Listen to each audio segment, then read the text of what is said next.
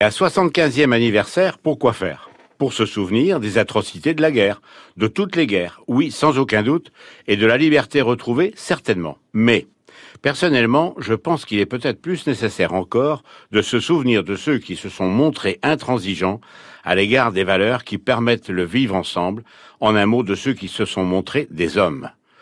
Jean Picnot et René Le Seigneur, deux hommes célébrés il y a quelques jours dans des lieux différents, le premier à Tour-la-Ville, le deuxième à la glacerie. Ils sont morts pour des valeurs totalement partagées et dans des actions complètement différentes. Jean Picnot s'est engagé comme pilote auprès du général de Gaulle et a été envoyé à l'escadrille Normandie-Niemen. Engagé à 25 ans, il trouvera la mort deux ans après, quelques mois avant la libération de son pays, de notre pays.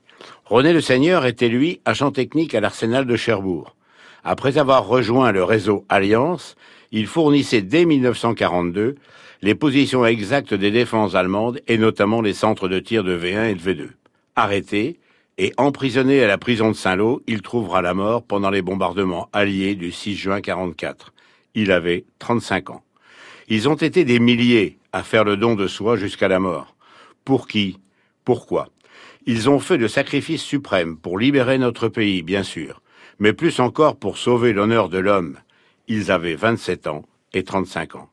Comment répondre à ces vies données pour nous? On répond en n'allant pas voter, par exemple. Ils sont morts pour que nous soyons libres de choisir. On répond en refusant les autres, les expatriés, les immigrés, ceux qui souffrent, victimes des guerres, du climat ou de la faim. Ils sont morts pour sauver les droits de l'homme devant la barbarie, les égoïsmes individuels ou nationaux. On répond en refusant les différences de couleur de peau, de religion, de pensée. Ils sont morts pour que la tolérance soit la valeur absolue de l'humanité. Au-delà des gerbes, des discours, des commémorations, aussi belles et aussi justes soient-elles, il y a chacune et chacun d'entre nous face à leur sacrifice.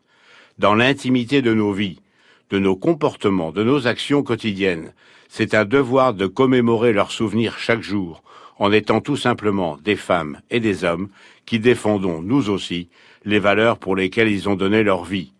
Ayons chaque jour au cœur et à l'esprit les exigences de l'humanisme.